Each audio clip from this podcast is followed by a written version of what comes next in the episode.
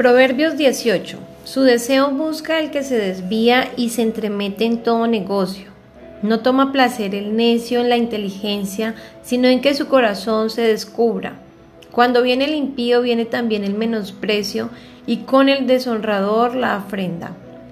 Aguas profundas son las palabras de la boca del hombre y arroyo que rebosa la fuente de la sabiduría.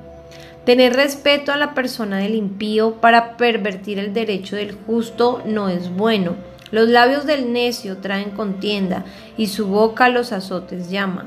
La boca del necio es quebrantamiento para sí y sus labios son lazos para su alma. La palabra del chismoso son como bocados suaves y penetran hasta las entrañas. También el que es negligente en su trabajo es hermano del hombre disipador. Torre fuerte es el nombre de Jehová, a él correrá el justo y será levantado. Las riquezas del rico son su ciudad fortificada y como un muro alto en su imaginación. Antes del quebrantamiento se eleva el corazón del hombre y antes de la honra es el abatimiento. Al que responde palabras antes de oír le es fatuidad y oprobio.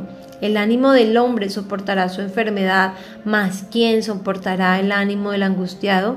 El corazón del entendido adquiere sabiduría y el oído de los sabios busca la ciencia. La dádiva del hombre le ensancha el camino y le lleva adelante los grandes.